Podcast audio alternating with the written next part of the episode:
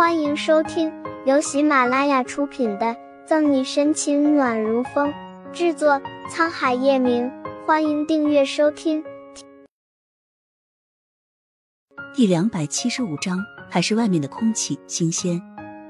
不管别人想法，待荧幕亮起，穆子谦指着上面的照片：“在场的也有法医是吧？”“我是下城警局的法医陆浩。”陪审团中的陆浩举手。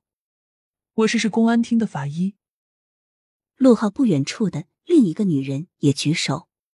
很好，既然有两位法医，那就不怕有失偏颇。穆子谦似有似无的点头。现在就请大家看这个血迹。作为法医，你们也去过不少犯罪现场，但现场留下这么多血迹的还是很少见。血液一直从死者的伤口流出，向外扩散。浓度越来越稀，说明李斯在休克之前有很长时间的挣扎，但血迹的摩擦范围小，血迹分布也不杂乱，那只能是两个原因。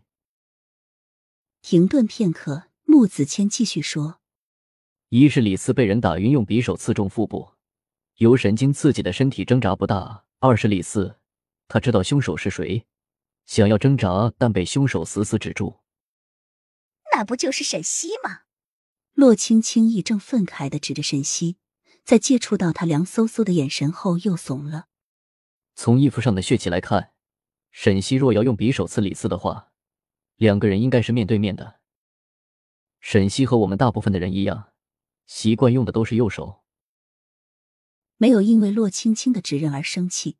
穆子谦走到沈西旁边，并且同时见过沈西和李四的人都知道，沈西会比李四高半个头。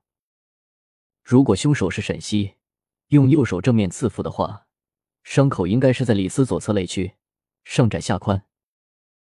但根据医院和市公安厅的检查，李四的伤口在左外侧区和左髋区的中间部位，完全不符合沈西的身高预测。说罢，穆子谦还展示一个五 D 模拟图，清晰的不能再清晰。你们再看看当天晚上的照片，既然李四被正面刺中腹部。血液会快速喷出，在沈西的衣服上留下雾状的密集喷血点。但你们看他的外衣。穆子谦放大沈西被带走时的照片。或许法医们也检测到，在沈西的衣服上不仅没有雾状的血迹，还只找到了圆形的血迹。这是垂直或者近似于垂直的喷射状，完全没有被初次时应该有的形状。狡辩，这简直就是狡辩。计划被破坏，陈静做不下去了，噌的站起来，圆目怒睁：“你是故意帮沈西脱罪的，根本不是什么律师。”胸腔里怒火翻腾，陈静牙齿咯咯咯的响，身体打着颤抖。他恨，恨不得沈西马上去死，去给他女儿赔罪。但凡阻止他的人都通通去死。是不是律师，和你没有一分钱关系。坐回原来的位置，穆子谦接过旁边助手递过来的水杯，打开喝了一口。沈西扶额，这叫穆子谦的律师，还真的是够佛系辩护的。不过还真别说，这狂傲的样子和叶晨玉还挺像的。想到叶晨玉，沈西就撇撇嘴，不禁往门外看了一眼。原告有什么疑问吗？法官这次问的是吴和。吴和冷汗直流，眼里是通红的血丝。没，没有。白着脸色，吴和在没有人看见的角落看了看陈静。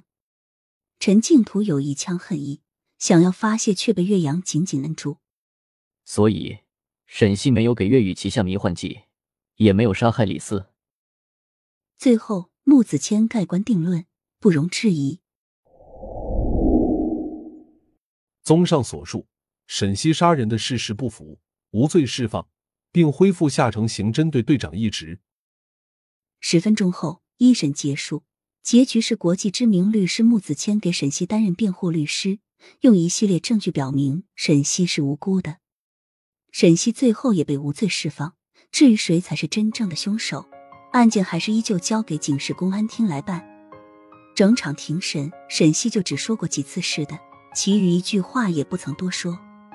啊，还是外面的空气新鲜。